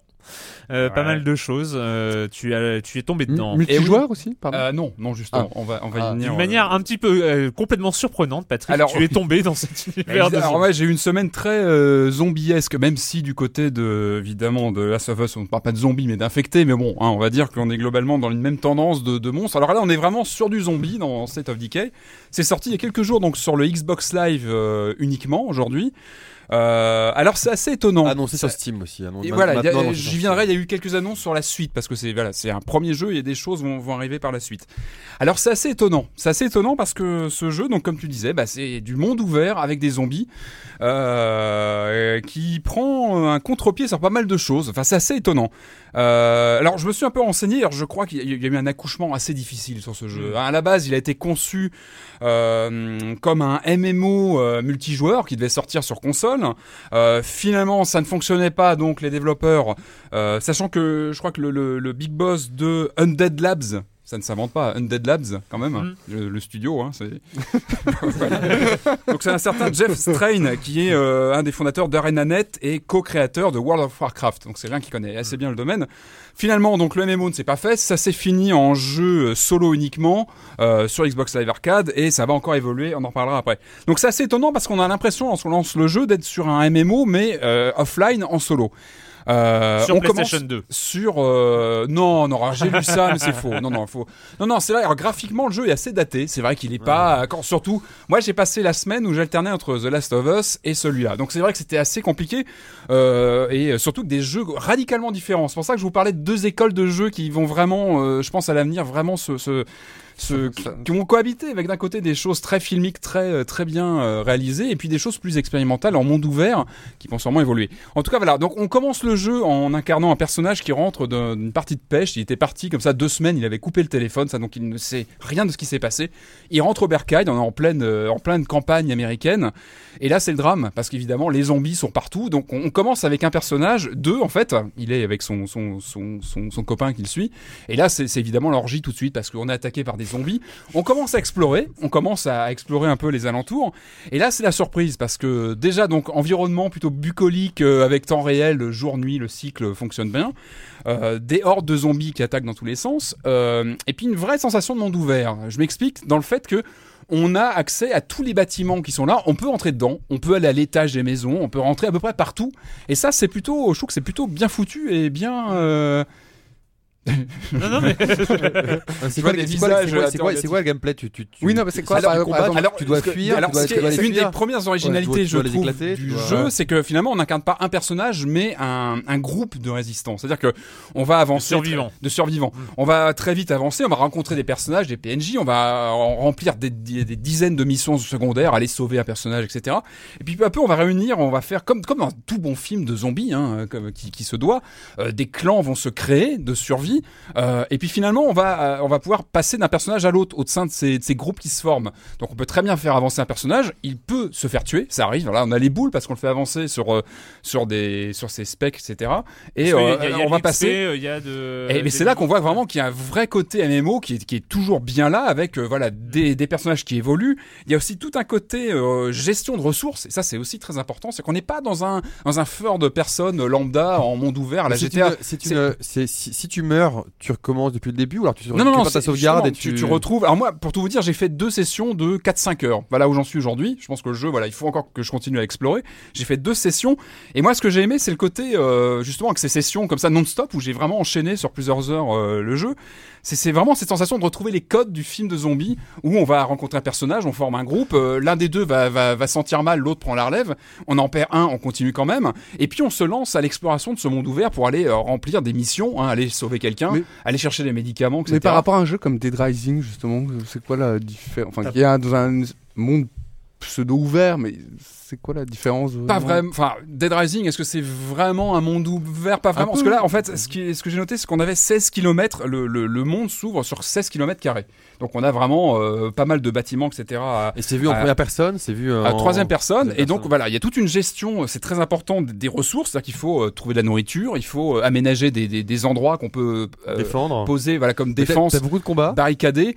Euh, oui, là où je commence à avoir quelques heures de jeu, là on commence à avoir des, des, des, des combats assez musclés avec euh, non seulement des hordes de zombies dès qu'on se balade, mais aussi on commence à avoir des, des, des monstres un peu plus consistants, des zombies assez baraqués, qui viennent attaquer un refuge par, par, par exemple. Mais c'est plus sur la euh, survie que les combats, c'est plus sur la survie, sur les C'est un rapports, jeu de survie. sur Ouais, les rapports entre. Exactement, c'est ah vraiment ouais, sur cool. un jeu sur, euh, on va construire une communauté, on va essayer de la, de la faire survivre, d'aller chercher des Ça médicaments, fait etc. vachement penser à Dead States qui avait été financé Ouais. sur euh, Kickstarter qui arrivera euh, dans l'année j'espère. Mais c'est vrai que D'accord. On dirait un jeu de gestion quand on en bas. Et, et- c'est- là où je trouve qu'il est Ah. étonnant parce que finalement ça quand on le lance comme ça on a l'impression d'un- d'un d'un- d'un TPS assez lambda en monde ouvert mais en Mhm. fait non on- quand on le creuse alors après il faut passer outre une réalisation qui est un peu dans les choux Mhm. c'est vrai qu'il y a pas mal de bugs graphiquement c'est loin d'être au top niveau on a plus l'impression de jouer sur un MMO d'il y a 4 5 6 ans euh, PC que sur un jeu mais il y a quelque chose il, y a- il se passe quelque chose il y a des, des, des, des- des bonnes surprises donc aussi bien au niveau du cycle jour-nuit qui euh, Est-ce- qui, qui a, qui, qui a comment dire, une interaction sur les ennemis, c'est-à-dire qu'ils vont être plus violents la nuit. euh, On a, moi, j'ai eu des bons coups de flip. Des coups de flip hein, en Ah, rentrant ouais. dans des bâtiments, on se demande vraiment sur quoi on va tomber, on ouvre un peu des portes en stress, il y a vraiment des trucs, enfin, moi j'ai ressenti des choses, je vous parle de mon expérience perso, hein, donc qui n'est pas forcément neutre par ça, rapport au, ça, c'est ça. au stress, euh, Mais- au stress est-ce que tu- Est-ce zombiesque. que, tu, est-ce que tu disposes d'un arsenal d'armes différentes Ah, Il y a pas mal d'armes, bien sûr, qu'on peut optimiser. Enfin, il y a vraiment toute une gestion comme ça. Et, des- mais il y a du le- le, truc que j'ai pas compris, c'est est-ce qu'il y a un scénario? Euh, alors, Non, mais parce que tu commences à parler de. euh, on arrive, on revient de la pêche, donc c'est qu'il y a un ça personnage. c'est un début, mais très vite, moi je suis passé à d'autres personnages. Finalement, Ouais. que lui, il est toujours dans mon équipe. Donc il y a, Je- il y a pas de scénario. Le but c'est de survivre. Il y a pas de Il y, a scénario. il y a plutôt, c'est pour ça qu'on on est vraiment sur un monde ouvert, c'est qu'il y a des bribes de scénarios qui s'entrechoquent quelque part. Là, moi, mon expérience aujourd'hui, c'est que des missions arrivent, sont proposées, on les lance et euh, on suit des, des, des trajectoires comme ça de personnages. Et c'est ce que je trouve plutôt intéressant, c'est qu'on va suivre comme ça Mais différents. euh, les- D'accord. Patrick, les a- personnages, ils ont pas l'air très intéressants. Après, oui, il y a un côté bis euh, clair et net. Euh, Bon. C'est clair que voilà, on sait qu'on est sur des clichés, des personnages clichés. Mais euh, une fois qu'on passe ce, ce côté-là, et euh, moi je trouve que vraiment ça fonctionne plutôt bien. Et c'est quoi l'avenir alors? C'est quoi l'avenir? Tu disais que alors, ça allait se. Un autre détail que j'ai trouvé intéressant pour finir sur le- les choses qui m'ont plu, c'est la gestion du bruit. C'est-à-dire qu'on a tout le temps peur de faire du bruit. Alors ça, ça va être dans la fouille des objets, parce que dans les maisons on fouille tous les objets, donc on peut aller très lentement et on fait pas de bruit. Alors dès qu'on on peut appuyer sur une touche pour aller très vite, et là on fait du bruit. Et dès qu'on fait du bruit, hop, ça y est, les zombies arrivent. On, on démarre une voiture, on fait du bruit. On, on- très vite, on fait attention, donc on se retrouve vraiment dans des conditions de survie face à des zombies, et ça peut toujours servir un jour, on sait jamais. Donc on, on apprend vraiment les réflexes de, de survie. Mhm. Euh, on peut conduire des voitures, etc. Donc Ça peut toujours servir un jour. euh, je- alors, on, en parlait ce midi. On en parlait? Est-ce qu'on est prêt? Et en tout cas, voilà, il y a un vrai côté. euh, Il y, a, il y a une bonne base dans ce jeu. Moi, je trouve que c'est une bonne surprise. Maintenant, encore une fois, c'est mon expérience perso avec les codes du cinéma que j'aime bien, Mhm. ce qui fait que j'ai toléré aussi une réalisation un peu à la ramasse. hein. Donc après, je ne pense pas que tout le monde le passera. Il faut quand même savoir qu'une démo jouable est dispo gratuitement. Je crois qu'elle est limitée à 30 minutes de jeu, et je pense qu'en 30 minutes, on a déjà très vite une notion de est-ce que je vais passer, euh, est-ce que je vais accrocher ou pas. Donc ça peut être une bonne expérience sur Xbox Live. La suite, parce que des choses euh, arrivent. Euh, je crois qu'il avait, il y a eu plusieurs. oui, il s'appelle Classe 3, c'était le, le, nom du prototype. Classe 4 est en projet, où avec une, visiblement, d'après ce que j'ai compris, un univers plus sandbox va être ajouté à la version Xbox Live arcade, donc avec certainement plus de, de missions à droite à gauche qu'on pourra actionner, etc. Et puis surtout une arrivée sur PC avec là une vraie dimension MMO, parce que c'est vrai que c'est ce qui manque quand on joue aujourd'hui. On aimerait bien rencontrer d'autres joueurs et se barricader à plusieurs dans une maison, euh, échanger des objets, des ressources. Ça manque, et on se dit que visiblement, c'est dans les projets du studio Ou leur de, voler. De, de, de faire évoluer tout ça et peut-être de, voilà d'avoir des rencontres, des clans, des, des choses comme ça. Après voilà, encore une fois, il faut il faut l'essayer. Je pense que la démo est gratuite. Mais c'est quand le même les, les- et- les jeux de survie, les jeux de survie en ce moment quand même, euh, ils connaissent une nouvelle vie. hein. Ouais. Il y a, il y a DZ aussi, euh, le mode DZ euh, qui, Bah qui, oui, qui- c'est- qui vient, qui est sur quoi ça. lui sur qui est sur euh, PC, et sur qui, PC. et qui vient cette année aussi en, qui, est- qui est en FPS. en. FPS. et sur quel jeu. C'est un C'est basé sur Arma 3. Ça, Arma 2, d'accord, Arma Arma 2, oui, Arma 2. d'accord. Non, non, il y en a plein. Il y a Don't Starve aussi dans un autre genre. Non, il y en a, il y en a beaucoup, beaucoup, beaucoup qui arrivent. Ouais. Eh bien, c'est bien, c'était un programme chargé et un long silence en joue. Euh, mais c'est fini cette semaine pour le jeu vidéo. Et la question rituelle à laquelle vous n'allez pas échapper. Et quand vous ne jouez pas, vous faites quoi, Clément? Moi, je suis allé au, au Grand Palais et je suis allé au Grand Palais pour euh, pour aller au cinéma parce qu'il y a eu l'opération Cinéma Paradiso. Donc c'était euh, le Grand Palais transformé en espèce de cinéma en plein air à l'intérieur du Grand Palais. C'était assez rigolo et j'ai vu euh, Dirty Dancing et euh, et je l'ai vu et j'ai- et j'ai adoré. Alors que t'as Retour vers le futur qui j'avais- passait et, et j'avais- non, ah bah j'ai- attends, mais attends. non, mais Et, je l'avais vu, j'avais un vieux souvenir de, de VF, je l'ai vu en VO et j'ai adoré. Et j'ai Ah. j'ai envie de danser maintenant. Non, mais Dans mes. Mais vraiment, vraiment. Je pensais que ça allait être plus cheesy que ça. Je sais pas pourquoi. Et euh, non, mais ma note sur SC est passée de 5 à 8 du coup. Tu vois, j'avais le Ah. souvenir de la VF euh, quand j'étais Ah, mais jeune. pas vrai. Et là, Ah, non, non, j'ai vraiment. Oh, vraiment- Tu vois, autant, autant Flashdance, euh, j'aurais plus de bien. à- Enfin, ça, me- ça me fait plus envie euh, de revoir. Mais euh, Dirty. Dancing, Ah, je te jure, ça passe bien. Patrick jure. Swayze. Ah ouais, plaisir oh. coupable, plaisir Ah ouais. coupable total. Ah, mais assumé complètement, Ah, mais assumé, assumé, assumé. Et, Ouais. qui donne, et qui donne envie de danser, hein, et qui Euh, donne envie de danser. Donc quoi. là, Patrick Ouais. est, est- ouais, bon bah, Ah, Moi, Patrick. je suis estomaqué. J'avoue. non, moi, je supporte pas. Je- J'avoue que. Je crois que j'ai eu un petit zombie à droite, à gauche. Ah ouais, c'est. Bah non, plus remasterisée. futur qui passe là-bas. Enfin, t'as- déconné, Clément. Ah, c'est très, très Euh, donc, non, moi j'ai hein. j'ai revu un, un- un film. euh, On parlait de Billy Wilder il y a pas longtemps. Ouais. Euh, Il y a Sunset Boulevard, Boulevard du Crépuscule, qui est ressorti en Blu-ray en import en fait, qui arrive je crois en septembre euh, en France, en version française. Donc une, une version HD sublime. Donc euh, évidemment film euh, mythique de Billy Wilder, une critique. Du système hollywoodien, un film en noir et blanc, mais qui profite du passage en HD, qui est magnifique, avec vraiment un noir et blanc euh, sharp, euh, très très beau, et qui met vraiment en, je trouve à l'honneur le, bah, tout le côté euh, à la fois de ce film qui est un drame et qui qui qui est à la fois une, vraie question, qui pose plein de questions sur euh, voilà sur le hum, bah, sur, sur une star vieillissante à Hollywood. Il y a un vrai côté film noir dans ce dans ce dans ce film, même une dimension un peu un peu fantastique, je trouve. Et voilà, je l'ai redécouvert avec grand grand plaisir, donc en HD. Ça arrive, je crois, en septembre en version euh, française et c'est à voir absolument. Sunset Boulevard, boulevard du crépuscule. Joël, Bah, je suis allé au cinéma, je suis allé voir le, le- le dernier Star Trek Into Darkness que je trouvais euh, vraiment cha- charmant. Que j'ai, Et tu as Trekkie Non, je suis pas Trekkie Trekkie. Non? Je Ah, suis pas Trekkie, mais euh, Abrams me, me donnerait presque envie d'être Et, Trekkie. et- et le précédent, tu l'avais aimé aussi ou pas? Ah Ouais, Ouais. beaucoup, Oh, il était beaucoup. bien, il était bien. Non, euh, il était très bien. et je trouve qu'il y a beaucoup, voilà, il y a beaucoup Et de mon charme. côté euh, Trekkie, moi, pour ma C'est part. toujours très, euh, c'est toujours super C'est pop. c'est vrai que t'es un vieux trekkie, toi, quand même. hein. T'en avais beaucoup. Et, euh, et je suis allé voir aussi le Man of Style. Si, of Steel. Style, ah Man oui, of Man of Style. Man of Style. Man of- Man of Petit Style. lapsus, petit lapsus. euh. Man of Style. Et qui me convainc vraiment que Superman, bah, ça fait pas des bons films, quoi. C'est-à-dire, Oh. euh, euh, non, mais c'est vrai, on a une, une demi-heure qui est très bien, une première demi-heure qui est très bien, et puis après. Moi, euh, j'ai adoré le euh, titre de Libération hein, sur la critique de Man of Steel. Man of Steel. Man of- C'est- euh, C'est euh, nul acier. Non mais. Joël. Joël, Joël, tu veux dire que le. Non, non, mais tu veux pas dire que le film de Richard Donner était pas bon Ah. D'accord. Et euh, Le Richard Donner était bon, tu peux pas dire que c'était un Non, non, mauvais mais, film. non, mais on le regardera, Supergirl, on le regardera, on regardera dans, on ce Superman dans, dans 20 ans en rigolant, en rigolant, parce que c'est vrai que ça, Bah, au bout d'une 2006, demi-heure. Celui de 2006 c'était pas très bon non plus, non? Ah bah moi j'ai Ah ouais. bien aimé, Ah je non, le regarde ouais, maintenant et je l'aime bien quoi. Il a un côté euh, genre très euh, très mielleux, très fleurbeux que je trouve rigolo. Et là là après ça se transforme, enfin l'aspect indestructible de Super, Superman devient juste un prétexte en fait à, à faire du Michael Bay, avoir des immeubles qui explosent et tout. On se fait un peu euh, En Bon. même temps, Zack Très Snyder, c'est un peu l'héritier direct hein, euh, de Michael Bay et euh, de ce genre de cinéma. Mais hein. non, Ça- attends, il a quand même fait Watchmen qui était pas mal. euh, Bah, qui était une relecture 300, case euh, par case de, de la BD, comme 300. Bah, enfin, c'est, bah, qui était pas mal, de toute Ouais. façon aussi, mais bon. Ouais, donc voilà. Ouais. Bref. Ah, moi j'ai vu Parker. oui, non, mais c'est. Parker, vous en avez pas entendu parler, mais c'est un actionneur avec Jason Statham. euh, Ah non, est- Ah oui, il est pas très bon. Non, non, Non, mais- Statham. c'était- Ça recommence, C'est celui, celui où il est avec la, la petite fille. euh, Non, non, non, non, ça c'était, c'était un autre. Mais en fait, ça m'a permis de découvrir un truc. c'est les Ah, non. Statham. Ah, non, mais là, c'était Statham avec, la, la, la, la chanteuse là, euh, Jennifer. non, c'est comment elle Oh. s'appelle cette, cette chanteuse? Lopez. Voilà, c'est ça. C'est quoi le, plot? oui, C'est si, quoi si. le plot? Alors le, le, le, le plot, c'est Oh, qu'il non, fait un non. casse avec des gens et puis en fait les, les gens lui fassent pas sa part et donc il, est, vénère, et- le laisse pour mort et puis il est vénère et il va leur, euh, leur casser la gueule. c'est à un bon alors je sais pas si Et ben en fait j'ai compris un truc parce que moi j'adore euh, j'adore Statham, c'est qu'en fait Statham, et ben en fait c'est Pierre Richard.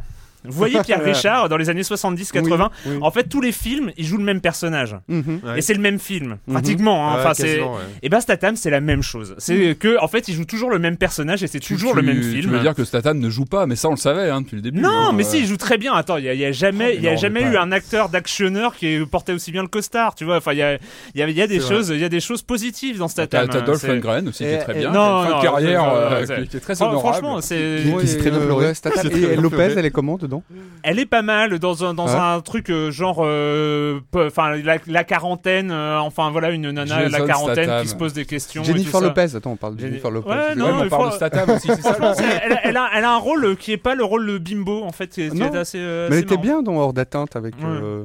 Oh là Enfin là, bon, Jason. Statham, franchement, voilà, j'aime bien. C'est toujours le même film, c'est toujours le même personnage. Je suis assez fan. euh, voilà. Ça fait C'est- tatam. Et après, je me souviens plus trop du. Au bout de. Enfin, en fait, je me souviens jamais du film N-1. Tu vois, par exemple, là, le vrai. film avec la, la, la, la fille, je me souviens plus très bien. Euh, Il y a juste Crank, hypertension. euh, Ouais, Crank, euh, ouais. Bah voilà, c'est bien, c'était pas mal. Enfin voilà, je crois que tout a été long dans ce podcast, tout, Ouais. les l'intro, la fin, enfin bon, tout a été long, ce qui fait qu'on, Plus bon, c'est long, plus c'est bon. n'est-ce pas? Bon bah voilà, nous on se retrouve sur cette, conclusion. On se retrouve très bientôt pour parler de jeux vidéo. Ah oui, à la technique, hein, je l'ai déjà dit, c'était Louise Molière. Euh, donc on se retrouve très bientôt pour parler de jeux vidéo sur l'IB Labo.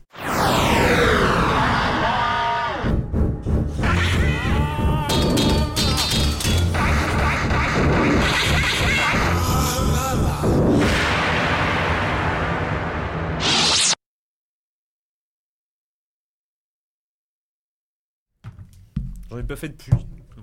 Je suis sûr qu'il y a un micro ouvert. Non. Si. Mais non. J'ai une confiance aveugle en Louise. Ça me perdra. Euh, Cette semaine, dans Silence on joue... Ah, non, c'est pas ça. Le jeu de la semaine dans Silence on joue, c'est The Last of Us. J'ai vexé. Patrick est vexé. Tu pensais que c'était State of Decay, je suis désolé. Avec Clément Apap de Sens Critique, Patrick Helio de hitphone.fr et Joël Métro de 20 minutes.